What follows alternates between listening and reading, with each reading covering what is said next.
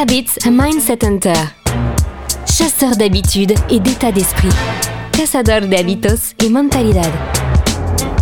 Un état d'esprit innovant pour une vie épanouie. Une émission de et avec Melika Badreddine. Bonjour et bienvenue Comment introduire du plaisir dans la création d'une nouvelle habitude?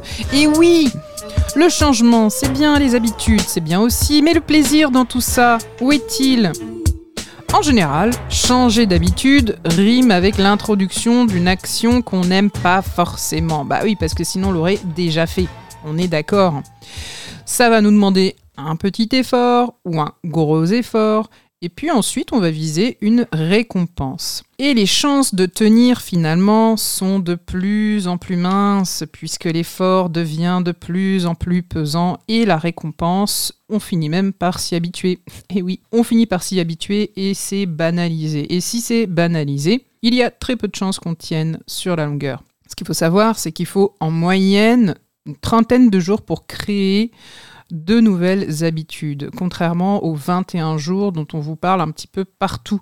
Souvent, c'est minimum 30 jours et je dirais même qu'il faut 90 jours à peu près pour être sûr d'avoir introduit vraiment dans son quotidien une habitude. Et pour cela, n'hésitons pas à convoquer l'enthousiasme. La discipline peut attendre demain, la bonne résolution est alors mise de côté et il faut introduire du plaisir pour agir et tenir le coup. Soyons comme les enfants. Introduire du plaisir, du fun, du jeu, introduire de la curiosité et de l'envie, est-ce que c'est pas quand même le meilleur moyen pour tenir? Le moment est alors recherché. Quel moment? Eh bien, je vais vous parler de Boubacar, 47 ans, qui veut écrire un livre sur le yoga qu'il pratique depuis une bonne quinzaine d'années. Finalement, Boubacar finit par développer une phobie de l'écriture.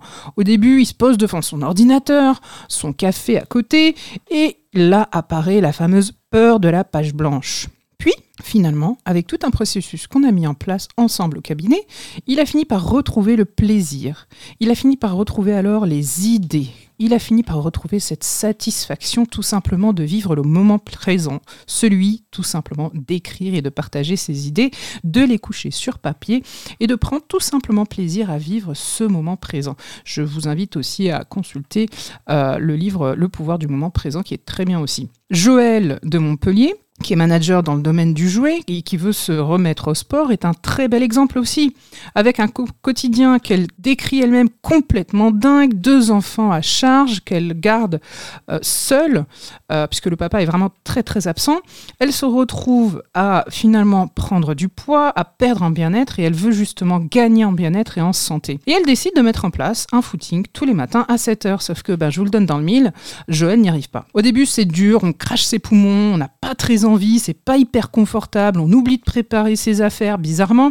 Et puis finalement, Joël s'est mise à penser à la fierté qu'elle aurait de courir et de tenir. Finalement, elle devient même accro à son footing qui devient euh, comme une routine bien-être quotidienne et elle, bien entendu, elle retrouve le bien-être, la confiance en elle et la santé bien entendu. Donc qu'est-ce qu'il faut retenir dans tout ça? Eh bien, mettre en place des habitudes, ça ne veut pas dire qu'il faut vraiment euh, jouer au soldat, ce n'est pas le but. Au contraire, la meilleure solution pour tenir à long terme, c'est de réintroduire donc le jeu, le plaisir et pourquoi pas les challenges.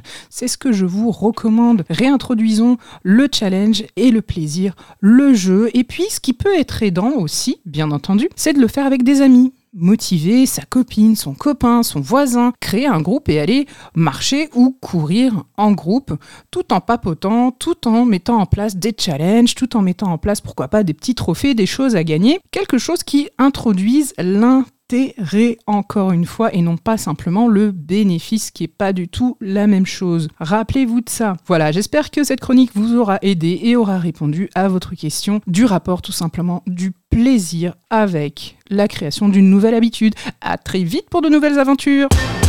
Cette émission est maintenant terminée et comme dit Melika, fuck bullshit, love. Retrouvez l'ensemble des podcasts de Melika sur toutes les bonnes plateformes de streaming.